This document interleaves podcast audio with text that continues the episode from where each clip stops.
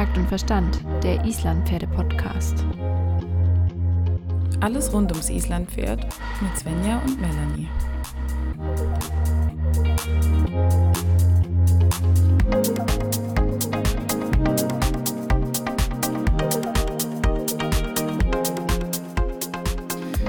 Ja, ich schaffe das, ich bin bereit. Achso, es nimmt schon auf. Mit diesem Mantra starten wir in die neue Folge, nachdem wir letzte Woche äh, euch Hörerinnen da draußen mit so einem offenen Ende zurückgelassen haben. Weil wir natürlich jetzt noch ein bisschen tiefer, tiefer ins Thema Lösungsphase einsteigen. Lösungsphase und, und Losgelassenheit, genau. Ja. Die Praxis haben wir letzte Woche ziemlich weggelassen, was echt ein bisschen gemein war. Mhm. Aber dafür gibt es heute umso mehr Tipps. Ja, auf jeden Fall. Hm, ich muss aber wieder mit ein bisschen Theorie erstmal einsteigen, bevor wir dann in die Praxis übergehen können.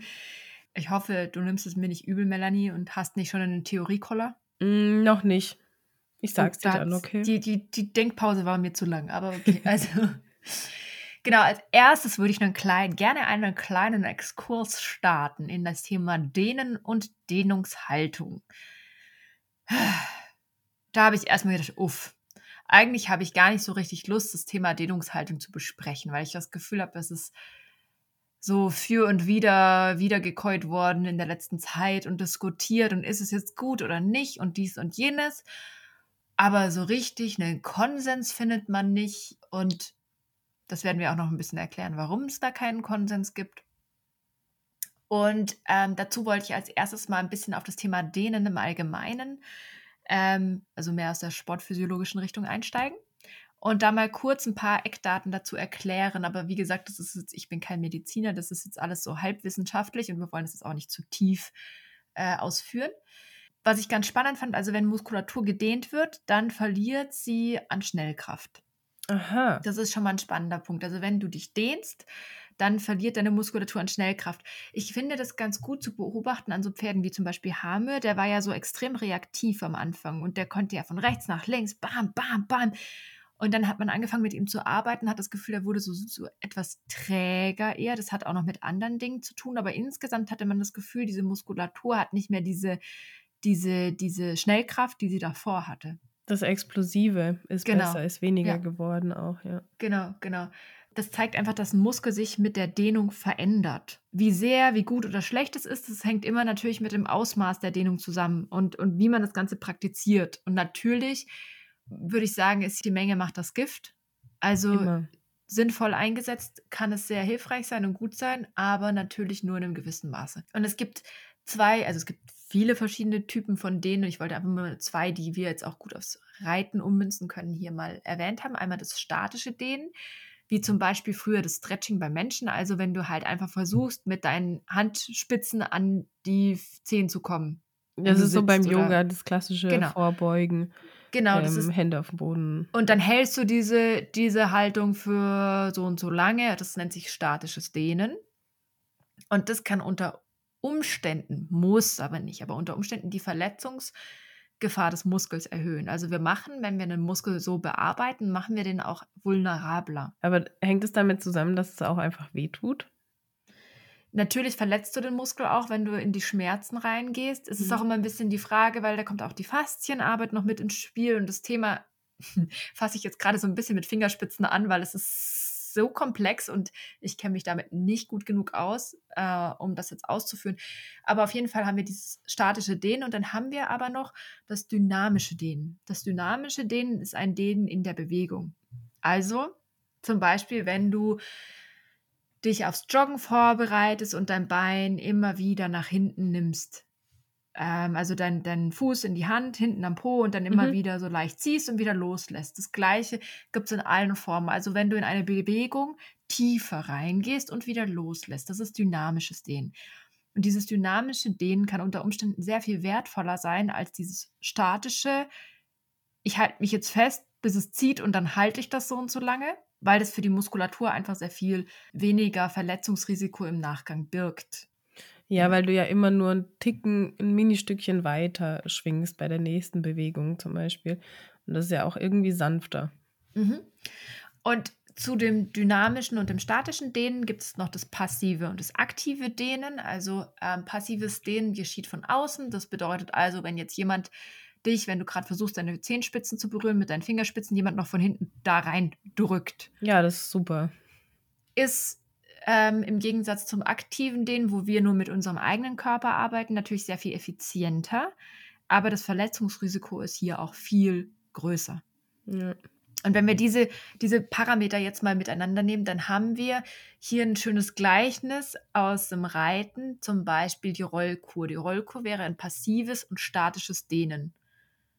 Also ein von außen erzeugtes Dehnen der Muskulatur, in dem Fall in der Hyperflexion. Da wird der Kopf an die Brust gezogen und der Halsmuskel überdehnt mitunter. Natürlich werden auch die Ganaschen eingeengt, die Sicht des Pferdes wird genommen und ganz viele andere Sachen. Das wird auf die Vorhand gezogen, die Hinterhand kann nicht mehr unterdrehen und, und, und. Das lassen wir jetzt mal alles außen vor. Aber das wäre zum Beispiel ein Beispiel für eine passive statische Dehnung. Und jeder kann sich jetzt vorstellen mit deiner Beschreibung, wie unangenehm das ist. Genau. Und dass das nicht besonders gesundheitsfördernd ist, wissen wir ja mittlerweile aus vielen, vielen Quellen. Aber ich fand den Vergleich sehr gut und sehr wertvoll und dachte mir, das gibt uns ein besseres Verständnis davon, wie wir unser Pferd dehnen wollen und wie wir uns eine Dehnungshaltung eventuell erarbeiten wollen und wie wir an das Ganze mental rangehen. Das Vorwärts-Abwärts wäre in diesem Fall eine dynamische, aktive Dehnung, weil erstens das Pferd aus seinem Körper heraus sich dehnt und streckt und das Ganze in der Bewegung passiert, also nicht dass es irgendwo festgehalten in einer Position ist, sondern immer wieder die Position auch leicht verändert und in der Bewegung sich immer wieder reinstreckt, vielleicht ein bisschen rauskommt, sich wieder reinstreckt. Das ist dieses schöne Suchen und Finden seines Zieles im Reiten. Und wenn man das gegenüberstellt, wird es ziemlich klar, was wir für eine Art von denen für uns als Ziele eher anstreben sollten. Findest du? Ja, nein. Du kannst auch Rollkur reiten, wenn du das für richtig hältst, aber äh, ich weiß nicht, ob das deinen Pferden auf Dauer so gut tut. Äh, nein, mein eines Pferd reitet, äh, läuft von sich aus in Rollkur. Das ist super. nein, natürlich ähm, ist das aktive, dynamische Dehnen das, was wir uns vorstellen, was wir uns wünschen, dass unser Pferd das eben in der Lösungsphase erreichen kann, immer mal wieder. Mhm, mhm.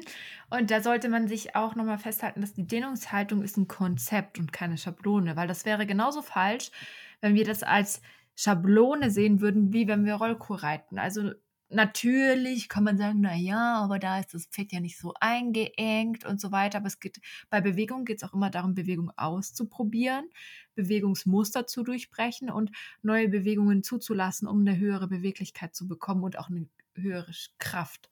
Und dafür müssen wir auch die Dehnungshaltung mehr als Konzept sehen und Variationen davon zulassen oder auch ausprobieren.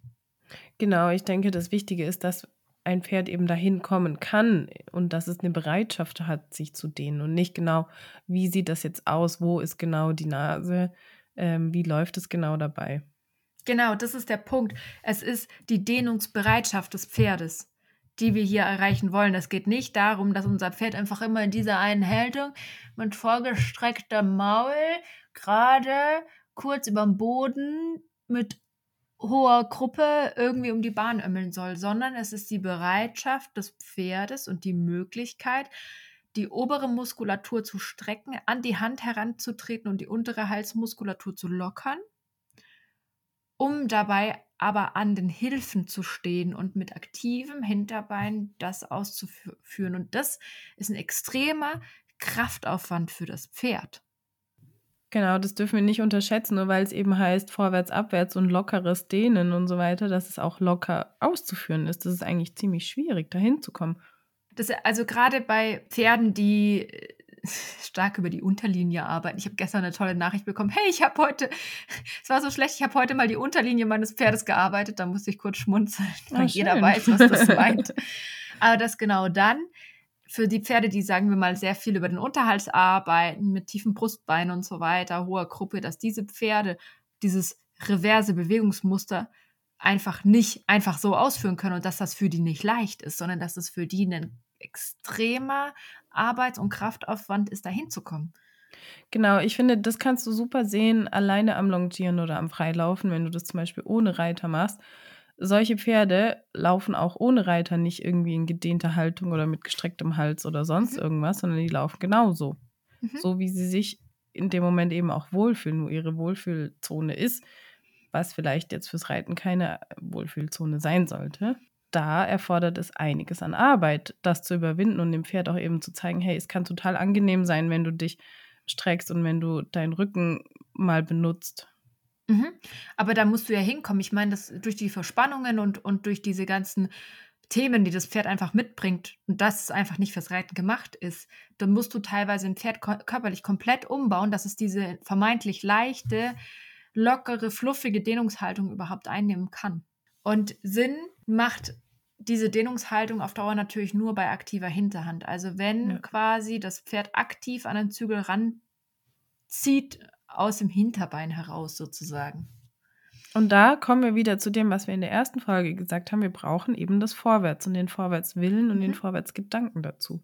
Ja, und in der Realität haben wir ganz oft das Thema, dass das Pferd sich einrollt, dass es auf die Vorhand kommt, über dem Ja. Tempo läuft, zu viel Schub hat. Also allein nur um diese in unserem Sinne tolle Dehnungshaltungsschablone zu erfüllen, weil wir ja schon gerne in Schubladen und Schablonen denken, ähm, braucht es wahnsinnig viel Arbeit. Und hier stellt sich die Frage, was braucht mein Pferd überhaupt? Und da würde ich super gerne jetzt mal Halastiatna und Hamir gegenüberstellen, weil das Mhm. zwei Pferde sind, mit denen wir ähm, die Dehnungshaltung erarbeitet haben, aber auf komplett unterschiedlichen Wegen. Und das finde ich so interessant, weil das zeigt einfach, dass die Bedürfnisse von den Pferden so unterschiedlich sind.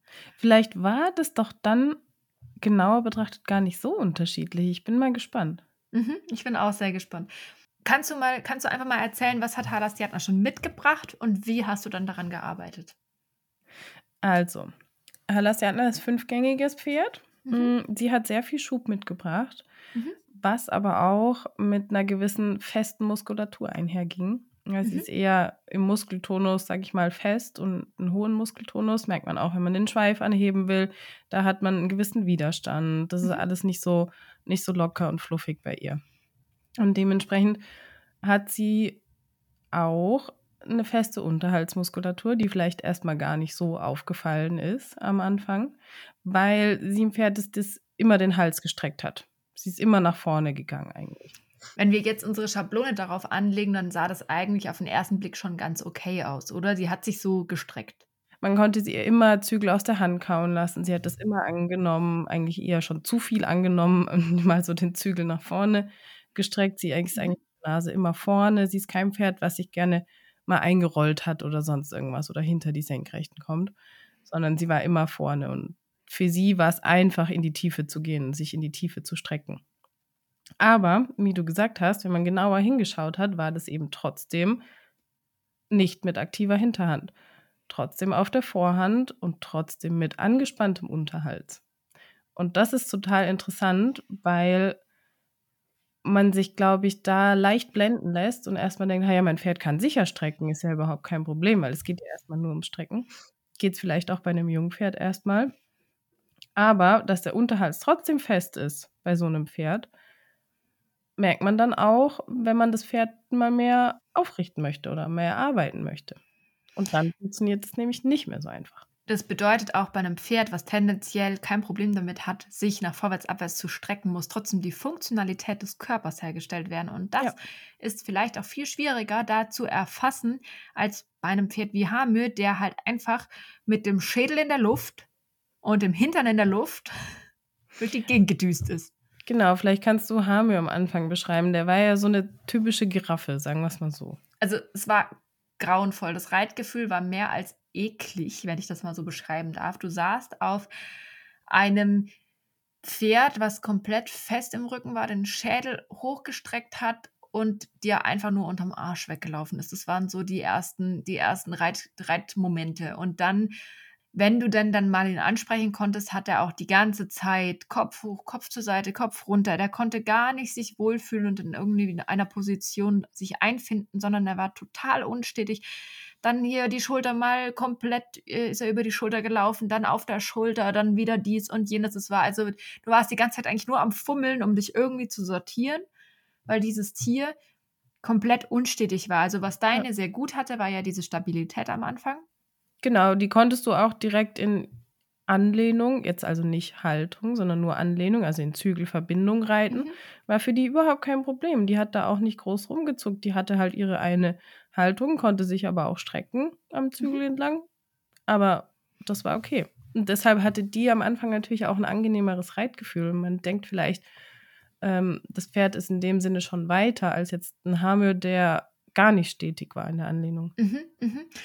Und das Problem ist da natürlich, oder naja, eigentlich, irgendwie ist es halt auch leichter gewesen bei Hamö, weil du immer genau dann gesehen hast, ah, jetzt ist es gut. Weil bei Halastiatna sind diese Veränderungen, dass es gut war, ja sehr viel kleiner, da muss man ja sehr viel genauer hinspüren. Und man muss verhältnismäßig sehr viel mehr Aufwand betreiben für eine optische Veränderung in dem Sinne. Aber ja. dafür war bei Hamel halt sehr viel mehr Gefummel gefragt, weil er einfach auch so viele Themen mitgebracht hat und ich meine Themen natürlich auch mitgebracht habe und wir das irgendwie auch gemeinsam erstmal lernen mussten. Also, Klar, wir lassen jetzt in dem Punkt ja erstmal den Reiter komplett weg, der mhm. natürlich eine genauso wichtige Rolle spielt. Ja, der eine absolut wichtige Rolle auch noch spielt, genau. Eben der, der, das Pferd in dem Sinne war komplett unstet und da musstest du erstmal eine gewisse Konsequenz reinbringen, zu sagen, okay, wir halten mal das Tempo. Und das war der erste Punkt, dass wir einfach sagen, okay, wir wählen jetzt mal ein Tempo, auf dem du dich einigermaßen gut bewegen kannst. Und das hältst du einfach erstmal. Und das war ganz entscheidend und ist immer noch ganz, ganz entscheidend für das Herstellen der Losgelassenheit, auch wenn wir da jetzt sehr, sehr, sehr viel schneller hinkommen. Aber dieses Tempo ist für uns das Mittel zum Zweck. Warum? Weil das Pferd natürlich da in einem gleichmäßigen Tempo ganz anders arbeiten kann. Es kann ganz anders atmen. Mhm. Die Schritte werden gleichmäßiger. Es ist immer genau das Gleiche. Da kommt man so ein bisschen in so einen Trott rein, was man bei so einem Pferd ähm, erstmal vielleicht haben will. Diesen meditativen Zustand nenne ich immer. Ja, genau. genau. Den hätte ich gerne. Das Problem ist natürlich, dass er auch sehr viel Schwierigkeiten damit hat, sich zu konzentrieren. Das bedeutet, wenn du jetzt immer das, also du machst immer was Ähnliches, um ihm Sicherheit zu geben, aber du darfst trotzdem nicht einfach immer genau das Gleiche machen, weil ansonsten nimmt er dir das vorweg und fängt an, die Einheit in seine Hand zu nehmen, ohne dass mhm. er jetzt was Böses will. Aber er ist ja schon auch dann so, dass er sagt, okay, was machen wir jetzt und hier und ah, das kann ich schon und ah, nee, und guck mal da hinten, da ist was umgeflogen und oh, guck mal, ein weißes Pferd und dann sind wir schon wieder raus. Also es ist wirklich dahingehend tricky, ja. weil er halt einfach nicht so diese, diese mentale Instabilität kommt uns da dann noch in die Quere und die spiegelt sich auch in seiner physischen Instabilität dann wieder. Und da war einfach das Gleichmaß im Takt, im Tempo ganz entscheidend für uns. Und dann eben auch die reiterliche Komponente zu sagen, okay, ich bin auch locker und ich mache auch erstmal, guck mal, dass ich total runterfahre. Und dann, was dazu kommt, war für ihn auch ganz wichtig, das Wegkommen vom Reiten über die Hand und dann eher so das Einsetzen eines einzelnen Zügels als beide Zügel. Also auch diese Idee, ähm, sich selbst zu nehmen, zu sagen, okay, ich muss jetzt den Kopf in irgendeine Position bringen, sondern erstmal sagen, okay, ich versuche einfach wirklich die Hilfenakzeptanz erstmal herzustellen und sagen, okay, dann große Wendungen und Biegungen, um ihn irgendwie zu beschäftigen und so ein bisschen auf den Reiter einzustellen und ja, irgendwie seinen Körper auch selber wahrzunehmen. Ja, die Hilfenakzeptanz herstellen finde ich ein gutes Stichwort. Du musst ja auch erstmal beibringen, was es bedeutet, eine Zügelhilfe zu geben. Ja, das heißt ja mhm. eben nicht nur bremsen, sondern eine seitwärts äh, weisende oder hochweisende ähm, Zügelhilfe heißt ja vielleicht auch einfach kaum mal ab, locker dich mal, mach mal dein mhm. Genick ähm, locker, stell dich mal nach rechts und links und das brauchen wir ja dann auch für alles Weitere. Mhm. Genau. Ähm, genau, und dann ist die Frage, wenn man jetzt so ein Pferd wie Halassiatna hat oder so ein Pferd wie Hamür oder so ein Pferd wie Konzert oder so ein Pferd wie Stepnir, mhm. ähm, wie lange muss man eigentlich ein Pferd lösen? Wie lange mache ich überhaupt diese komische Lösungsphase, über die wir jetzt schon zwei Folgen reden? Ja, das reicht eigentlich, wenn du 15 Minuten, du machst 10 Minuten Schritt, 5 Minuten Trab, dann ist das Pferd gelöst, fertig aus. So einfach ist das? Nein. Also die Lösungsphase ist extrem individuell äh, von Pferd zu Pferd unterschiedlich und auch abhängig davon, was es, wie es körperlich dasteht und geistig dasteht. Und es kommt dann noch die, der gesundheitliche Faktor dazu. Also keine Ahnung, ich, wie du vorhin auch so schön gesagt hast, zum Beispiel irgendwie so viele Minuten, wie das Pferd alt ist, fand ich ganz nett. Ich meine, ich würde jetzt ehrlich gesagt mit einem fünfjährigen Jungpferd auch nicht 30 Minuten Schritt reiten, da wird er ja auch baller irgendwann. Ähm, oder auch einfach generell überlegen, wie lange halte ich überhaupt meine gesamte Reiteinheit. Ähm, aber es gibt zum Beispiel bei Pferden, die Arthrose haben, die Faustregel, dass man da eher 30 Minuten Schritt oder lösend reiten sollte. Dann gibt es Pferde, wo man sagt, okay, da reichen 10 Minuten und dann kann man schon mit der Arbeit anfangen. Also Pferde, die jetzt voll im Training stehen, Top-Haltung haben, keinen Stress, die muss man vielleicht auch wirklich nur 10 Minuten lösen und kann dann schon leicht anfangen, mehr ins Arbeiten zu kommen. Genau, weil es gibt ja auch Pferde, die einfach schnell in die Losgelassenheit finden, weil sie mhm. wirklich gut trainiert sind und das schon oft geübt haben und da auch einfach bereit dafür sind. Und dann kann ich das auch nach 10, 15 Minuten machen und gut ist und dann starte ich in die Arbeit. Aber wie gesagt, ich hatte auch schon öfters Einheiten, in denen ich nur an der Losgelassenheit mhm. rumgeübt mhm. habe und dann einfach irgendwann aufgehört habe, weil ich sie nicht gefunden habe. Also auch das gibt es. Die Lösungsphase unterscheidet sich aber, glaube ich, auch hier extrem von dem Typ Pferd, den wir haben. Ganz genau. Also die, ein heißes Pferd würdest du anders lösen als ein triebiges, fautes Pferd zum Beispiel. Wie würdest du, du denn ein heißes Pferd lösen? Also natürlich muss man erstmal da sagen, das Pferd sollte gesundheitlich durchgecheckt sein, weil wenn die Pferde dir unter dem Hintern wegrennen, muss man natürlich erstmal abklären, ob irgendein Problem vorliegt. Wenn wir sagen, wir haben das jetzt ausgeschlossen, dann ähm, würde ich ein ja, heißes Pferd oder vielleicht auch nervöses Pferd auf jeden Fall eher ruhig und gleichmäßig arbeiten, so wie wir es bei Hamir schon mal vorhin erwähnt haben und ehrlich an die Hilfen reiten. Also die Hilfenakzeptanz steht hier absolut im Vordergrund, ja. dass das Pferd wirklich an den Schenkel kommt. Und ähm, das Allerwichtigste ist, das Pferd nicht zu sehr zu stören, indem man zu viel im Maul rumfuhrwerkt. Weil wir kommen natürlich ins Ziel, gerade bei Pferden, die übers Tempo gehen, haben wir einfach die Tendenz dazu, zu sehr mit der Hand einzuwirken. Das ist es. Wir sind einfach Kontrollfreaks, wir mhm. Menschen. Und wir wollen das natürlich auch alles komplett kontrollieren und werden manchmal vielleicht auch unsicher, wenn die Pferde so schnell sind und losrennen und ihrem Gleichgewicht auch hinterherrennen. Mhm. Aber es macht in der Lösungsphase Sinn, eben nicht so viel Druck und nicht so viel Zügel zu machen, sondern wirklich versuchen, das Pferd auf den Körper zu kriegen und an den Sitz mehr zu bekommen.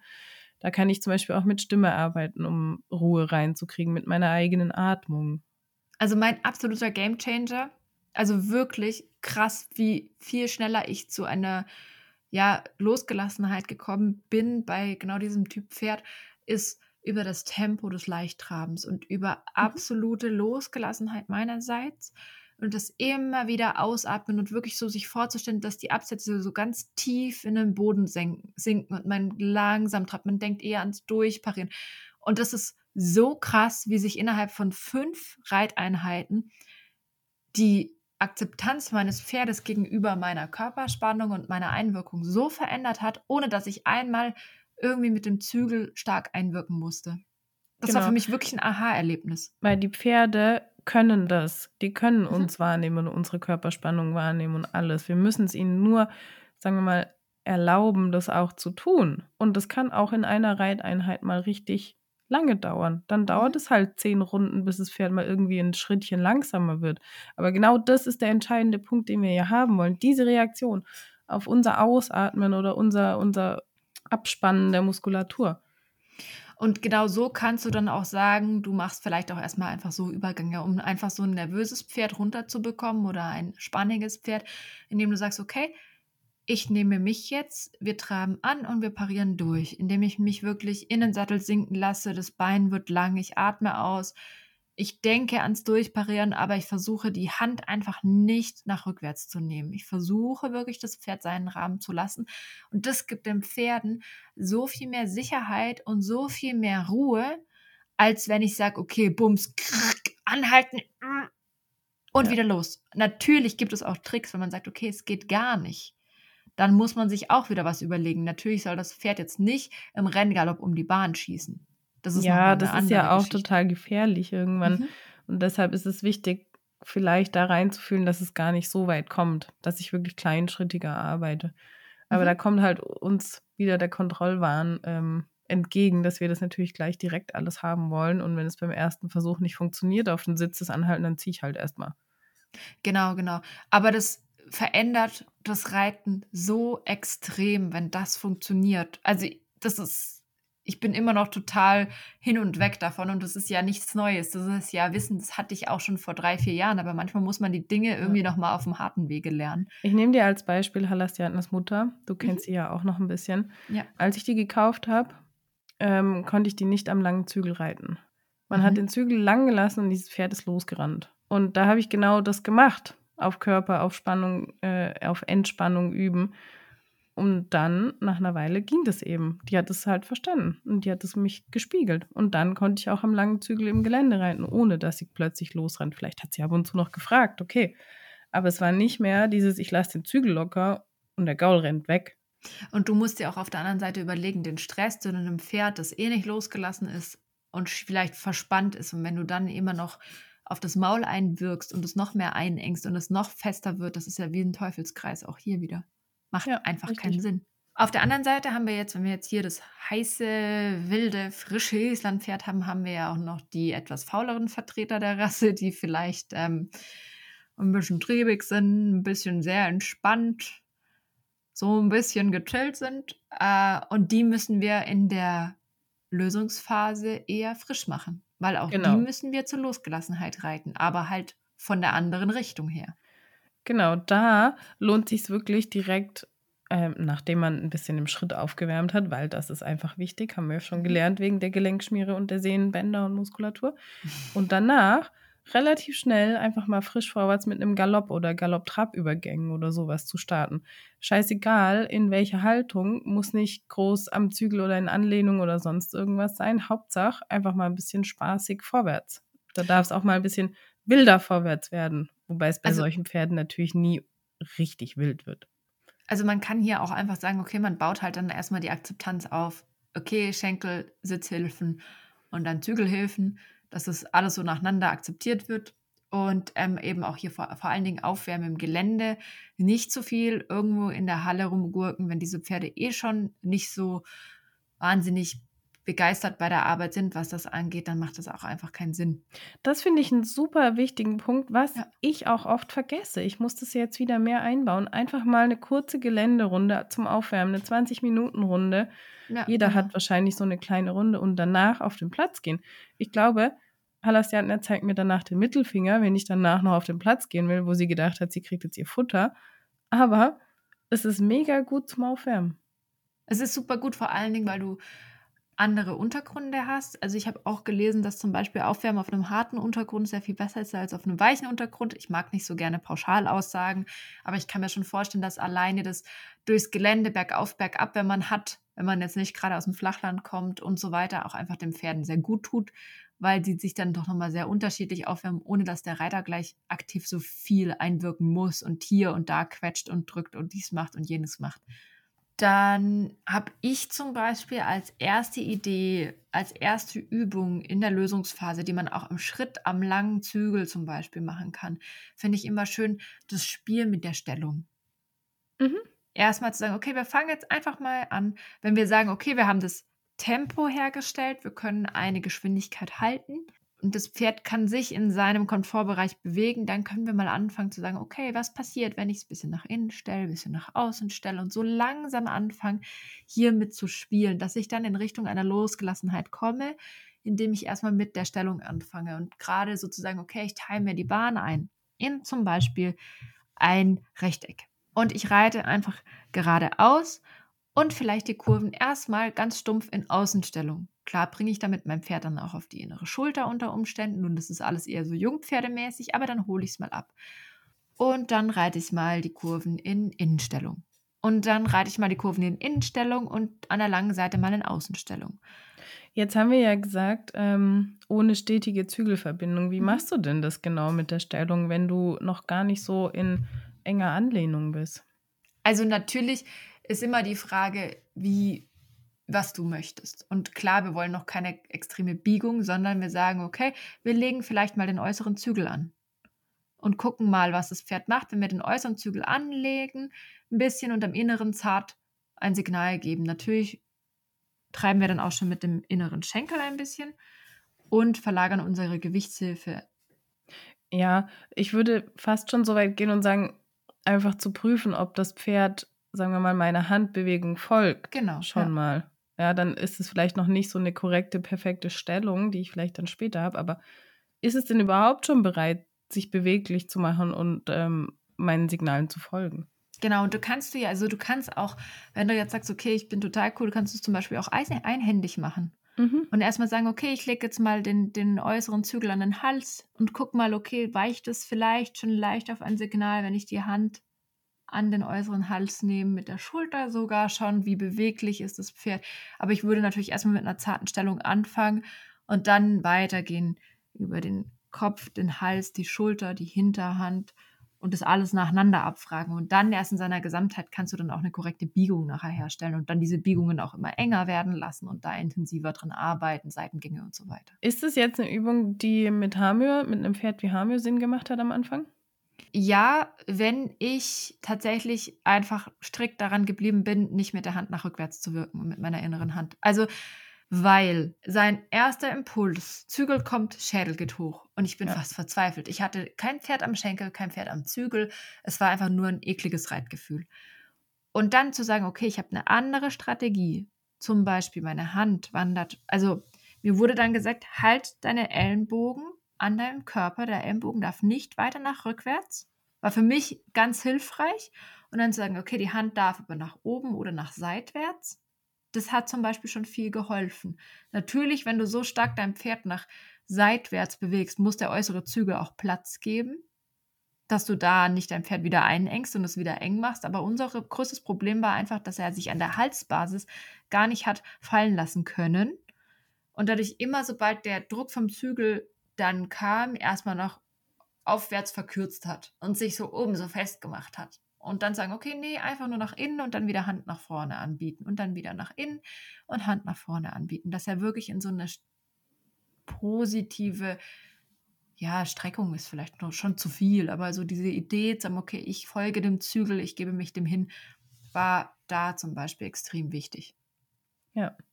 Und so erreichst du eben auch ein Pferd, das anfängt, den Zügel selbstständig zu suchen und dann die Verbindung zu suchen. Aber immer natürlich in Zusammenhang auch mit dem Einwirken deines Sitzes. Jetzt haben wir so viel über das Pferd und über die Losgelassenheit des Pferdes gesprochen. Und zwei Punkte möchte ich hier nochmal mit dir anschauen. Erstens, wie erkennen wir überhaupt die Losgelassenheit des Pferdes? Und zweitens, was ist eigentlich mit dem Reiter? Bist du damit einverstanden, dass wir uns die beiden Punkte noch angucken? Sehr gerne, weil gerade das Erkennen der Losgelassenheit kann unter Umständen auch ein bisschen schwierig sein und es ist essentiell für unser Training. Also es gibt natürlich bei jeglichem Verein jegliche Definition von Losgelassenheit, die kann jeder selber gerne googeln. Ich will da gar nicht so arg drauf eingehen, jetzt irgendwelche auswendig gelernten Sätze hier rauszuhauen. Wir haben das mal auswendig gelernt für irgendein Reitabzeichen. Natürlich, oder? natürlich. Aber trotzdem, die, die Hauptmerkmale von der Losgelassenheit sind auf jeden Fall ein locker pendelnder Schweif. Kein Schweif, der in irgendeiner Form geschlagen wird, absteht, eingeklemmt wird oder sonst irgendwas, sondern der pendelt locker. Und ein ruhiges, geschlossenes Maul. Also kein hektisches Kauen. Natürlich mal ein Kauen, würde ich sagen, ist auch ein Zeichen der Losgelassenheit, aber ein lockeres Kauen. Es ist dieses genüssliche. Ja, letztendlich provozieren wir ja auch ein Kauen mit ähm, einer Stellung zum Beispiel, weil Abkauen lockert ja das Pferd auch wieder. Aber es gibt ja diese Pferde, die entweder mit den Zähnen klappern oder die ganze Zeit kauen oder so auf dem Gebiss drauf rumkauen, das Gebiss immer wieder hochziehen, fallen lassen. Dann hört man auch so metallische Geräusche. Oder das Maul hochziehen, die Lippen hochziehen, ja. die Zähne zeigen, die Zunge raushängen lassen, die Zunge zu einer Seite rausstrecken. Es gibt alles Mögliche, ja. Das sind keine Zeichen der Losgelassenheit, sondern ein ruhiges Maul. Ähm, dann ganz wichtig, also Pferde haben ja eine sehr ähnliche Mimik zu Menschen. Das bedeutet, dass auch ein entspanntes Ohr und ein entspanntes Auge Zeichen von Losgelassenheit sind. Also ein weich geöffnetes Auge und ein lockeres Ohr. Nicht so Kein verkrampft. streng nach hinten gestrecktes, verkrampftes Ohr. Klar, wenn wir jetzt in die Arbeit gehen und ein Pferd mal eine schwierigere Übung macht, dann darf es auch schon mal zeigen, dass es sich gerade anstrengt. Also wenn ich Freiarbeit mache mit Hammer, der sich konzentriert und gerade irgendwie so ein bisschen angaloppiert oder so, dann legt er auch mal die Ohren nach hinten und strengt sich an. Das ist voll okay, weil das ist in dem Moment ja ein Zeichen der Anstrengung. Aber wenn wir erstmal die Losgelassenheit anpeilen, dann sollte es alles entspannt sein, Ohren und Augen. Und die Bewegung sollte geschmeidig und regelmäßig sein und im Takt. Und da sind wir Island- oder Gangpferdereiter schon oder Reiterinnen schon an einem Punkt, wo wir echt dran zu knabbern haben. Ja. Geschmeidige, gleichmäßige Bewegungen im Takt. Ich weiß auch nicht, ob das immer gleichzusetzen ist mit der Losgelassenheit bei den Gangpferden. Natürlich ist ein losgelassenes Pferd besser im Takt und wird unter Umständen auch zum Beispiel im Tölt den Takt besser finden. Aber bei manchen Pferden muss ich im Tölt auch nochmal anders arbeiten, um da den Takt zu finden. Das ist, das ist öfters mal ein bisschen schwierig. Oder manche Pferde finden auch erstmal gar keinen Trab zum Beispiel. Oder manche Pferde können auch gar nicht losgelassen tölten am Anfang. Das sind genau Ja. diese Punkte. Weil ich Spannung brauche. Muss, muss man schon auch differenzierter schauen. Oder galoppieren, um Gottes Willen. Es gibt nicht viele äh, Fünfgänger zum Beispiel, die wirklich von Anfang an locker, fluffig losgelassen galoppieren können. Also das muss man schon ein bisschen differenzierter anschauen bei unseren Ja. Pferden. Was aber auf jeden Fall auch zur Losgelassenheit gehört, ist ein schwingender Rücken. Und da wird es jetzt schon anspruchsvoll, wenn wir mal ganz Richtig. ehrlich sind, Hand aufs Herz. Wie schnell haben wir einen schwingenden, aktiven Rücken oder arbeiten wir dann nicht mitunter doch mal 20, 30 Minuten dran, dass der Rücken wirklich mal loslässt? Wie merke ich dann das überhaupt? Wenn ich jetzt oben drauf sitze, ich sehe nicht unbedingt die Augen, ähm, ich sehe das Pferd nicht in seiner Gänze. Wie merke ich, dass der Rücken locker wird, dass es in die Losgelassenheit kommt, dass es schwingt? Also du kannst ja zum Beispiel mal deine eigene Hüfte beobachten. Also im Schritt zum Beispiel zieht deine Hüfte, wenn du sie einfach nur auf dem Pferderücken platzierst, ohne dass du jetzt aktiv schiebst und drückst und machst, zieht sie diese schönen Achten im Schritt. Oder geht es vielleicht nur vorwärts, äh, vorwärts, äh. Weißt du, wie bei dem Passigen, wo du so, äh, äh, aber du hast nicht diese schöne Runde dass Ja. das, der Rücken Also- wirklich nach allen Richtungen im Endeffekt sich bewegt. Zum Beispiel. Heißt das, ich kann erstmal anfangen, die Bewegungen zu überprüfen. Wie Mhm. fühle ich die Bewegungen? Auch wenn ich jetzt zum Beispiel ein Pferd habe, das sich gut löst im Trab. Wenn ich anfange, das im Trab zu lösen Mhm. mit diversen Übergängen, ein bisschen Zirkel, vielleicht ein paar Trabstangen oder so, um den Rücken eben zu bekommen, frei zu bekommen, merke ich das daran, wie sich das Pferd auch verändert. Über den Stangen jetzt zum Beispiel, sagen wir, wir haben Trabstangen, so drei Stück, ähm, kann ich diese Stangen schon locker, schwingend überreiten? Oder ist es alles noch so ein bisschen hakeliger und vielleicht noch nicht so ganz harmonisch? Das ist oft ein Gefühl. Und ich denke, diese Feinheit für das Gefühl müssen wir einfach wieder entwickeln. Gerade im Trab, wie lässt sich das Pferd sitzen? Mhm. Also hast du das Gefühl, du kannst der Bewegung geschmeidig folgen? Klar, das hat auch was mit der eigenen Losgelassenheit zu tun. Aber geht das? Oder ist es vielleicht irgendwie alles nicht so schön und du hockst auf so einem Brett? Und dann Großartige weißt du- Übung, Mini-Tipp. Ähm, wenn du leicht trabst Mhm. und das Gefühl hast, dein Pferd ist schon ganz gut losgelassen, es kommt schon, zieht schon eher an den Zügel, lässt sich fallen im Leichttraben, dann versuch mal vier, fünf Schritte auszusitzen Mhm. und guck, was die Antwort deines Pferdes ist. Wenn die Antwort ist, der Kopf kommt einen Tick hoch, dann ist das Pferd noch nicht losgelassen. Oder du galoppierst halt immer an, wenn du aussitzt. Ja, das soll, ist, sollte jetzt auch nicht das Ziel sein. Nein. Das ist aber eine super Übung zur Überprüfung. Das ist wie so ein Gespräch mit dem Pferd. Fand ich ein ganz, ganz schönes Bild. Im Leichtraben, ich spreche mit dir, Mhm. bleibe ein bisschen locker sitzen und guck, was die Antwort ist. Und wenn die Antwort einfach nur ein bisschen Kopf hoch oder Spannung ist, dann merkst du, okay, wir sind noch nicht so weit. Losgelassenheit ist noch nicht ganz da. Und irgendwann glaube, geht es dann. ich glaube, darüber haben wir sogar schon mal gesprochen hier im Podcast. Haben wir? Ja. War das im Podcast oder war das äh, nur so? Das weiß ich Ach, nicht Wer mehr. weiß, wir, wir reden so viel miteinander. Mit und ohne Mikrofon.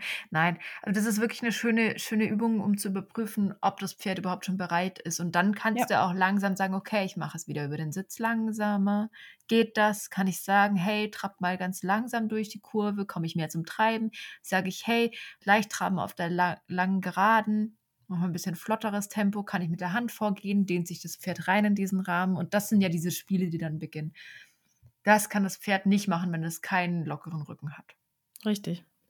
Dann haben wir ähm, natürlich noch das aktive Hinterbein. Ich möchte da jetzt gar nicht zu sehr drauf eingehen, weil wir sagen ja die ganze Zeit schon aktive Hinterhand und so weiter. Und das wechselseitige An- und Abspannen der Muskulatur. Und das ist wieder das, wie merke ich denn das? Sehe Mhm. ich ja nicht. Mhm.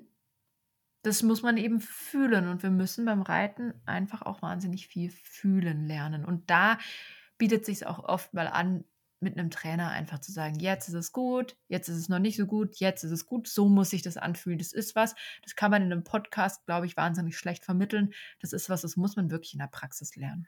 Ja, aber man merkt es. Also man spürt ja irgendwann so Mini-Veränderungen, wenn man sich darauf einlässt, wenn man wirklich mal hinspürt. Wir sind ja total empfindsam auch. Natürlich. Wir müssen es uns nur trauen, das ja. auch wahrzunehmen. Weil oft ja. ist es so abtrainiert nach dem Motto, jetzt mach mal, das Pferd muss jetzt hier laufen und Stellung und vorwärts und hopp hopp.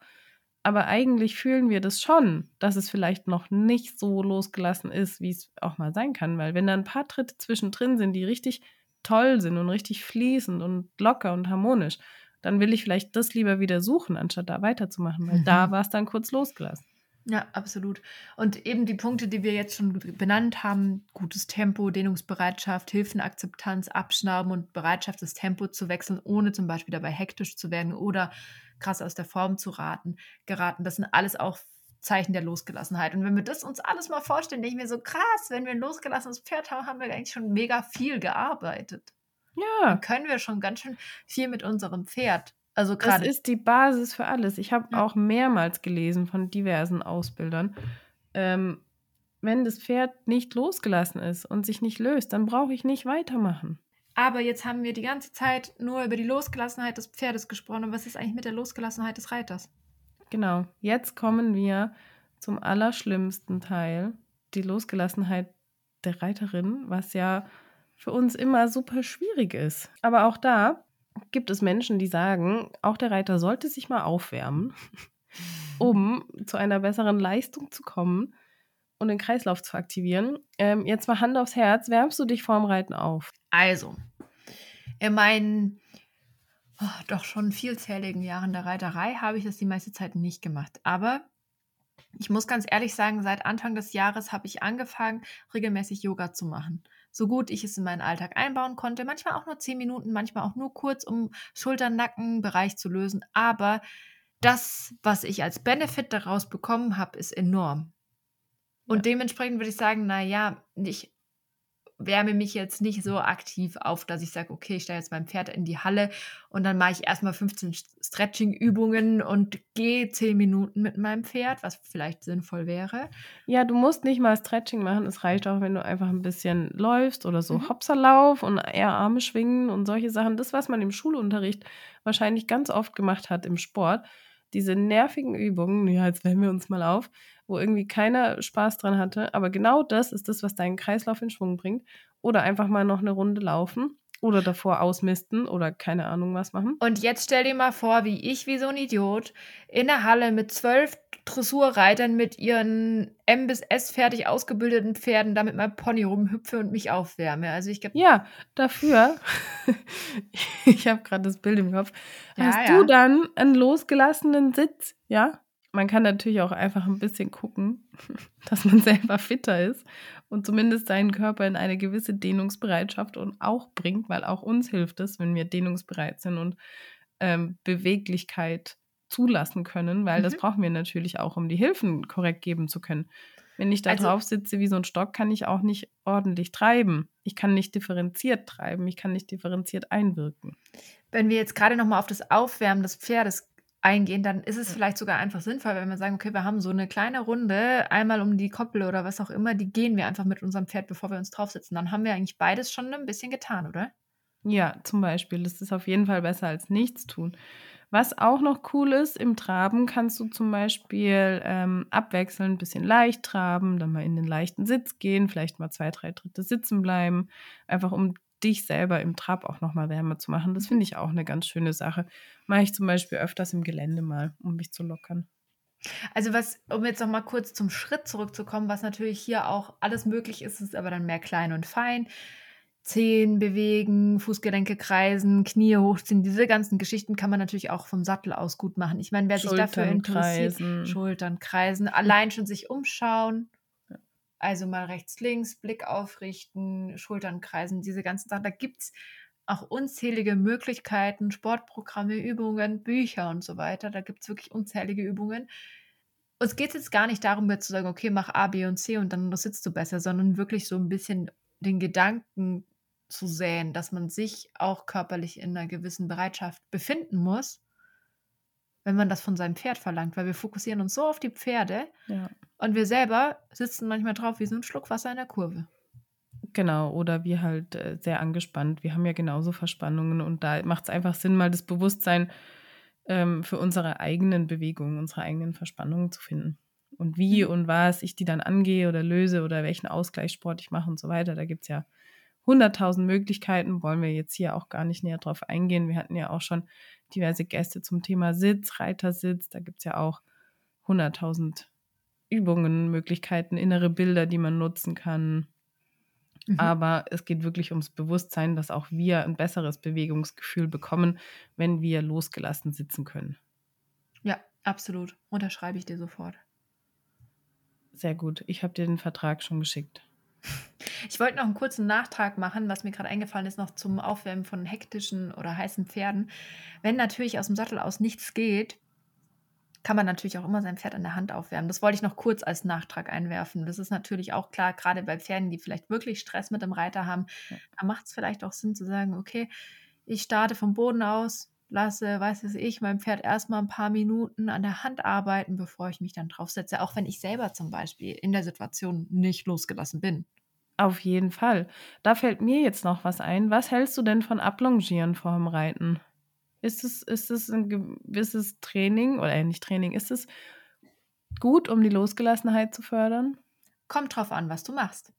Also longierst du dein Pferd oder zentrifugierst du dein Pferd? Was ich total sinnvoll finde, was ich jetzt auch wieder gelesen habe, ist zum Beispiel, sei es ein Oval oder ein Quadrat zu longieren. Also im Schritt zum Beispiel Kurven und gerade Strecken abzuwechseln an der Longe ist eine mega Übung, für, gerade für Jungpferde, um einfach so ein bisschen diese Beweglichkeit auf der Gerade und die, die gebogene Linie einzustellen. Ähm, wovon ich nichts halte, ist das Pferd einfach strikt auf der gleichen Kreislinie, in der gleichen Geschwindigkeit laufen zu lassen. Oder wovon, was ich früher ganz viel gemacht habe, was ich heutzutage gar nicht mehr mache, ist ablongieren, Ja. um das Pferd müde zu machen. Das ja, mache ich gar nicht genau. mehr. Es war ja auch früher, es war ja nicht dein Ziel, das Pferd müde zu machen. Es war dein Ziel, sagen wir mal, gewisse Spannungen rauszulassen, damit sich ja, das Pferd mal Genau, damit sich das Pferd mal ausbocken kann oder mal Druck rauslassen kann oder sonst irgendwas, was aber eigentlich nur dazu geführt hat, dass das Pferd müde war und nicht dazu geführt hat, dass es wirklich losgelassen war.